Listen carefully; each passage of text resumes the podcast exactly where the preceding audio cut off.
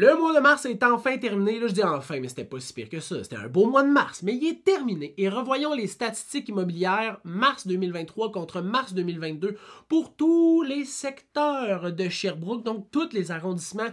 Et pourquoi je fais ça mois après mois après mois? Parce que ma mission, c'est de vous donner tous les outils nécessaires pour la réalisation du plein potentiel de votre projet. Aujourd'hui, je vous donne les vrais stats. Pas ceux des journaux, les vraies statistiques.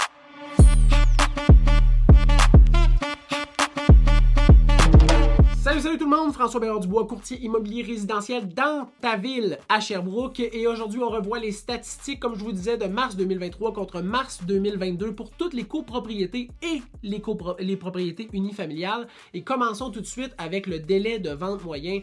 27 jours l'an passé, 48 jours cette année. Donc quand même, c'est pas loin du double pour vendre une propriété, mais c'est quand même la moitié que c'était en 2019. Donc, c'est encore très rapide pour vendre une propriété à Sherbrooke.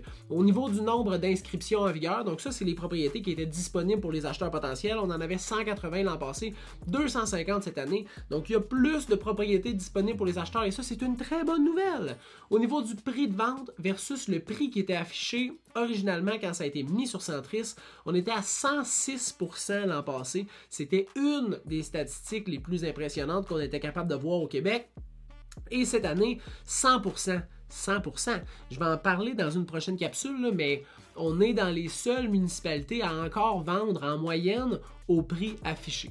Au niveau du prix de vente médian, 325 000 l'an passé, 337 750 cette année. Et au niveau du nombre de ventes effectuées, on en avait 142 l'an passé et 132 cette année. Je vais faire une capsule et un podcast sur les statistiques immobilières d'ici, mais aussi du Québec et de l'Estrie. Et je vous invite à aller voir. Ça s'appelle La Famille, le podcast immobilier. Vous pouvez écouter ça n'importe où. Spotify, Balado, iHeartRadio, YouTube, ou vous pouvez m'écouter écouter, puis je le mets en petite, petite, petite, petite bouchée sur TikTok. Je vous souhaite une très bonne fin de journée et on se revoit le mois prochain.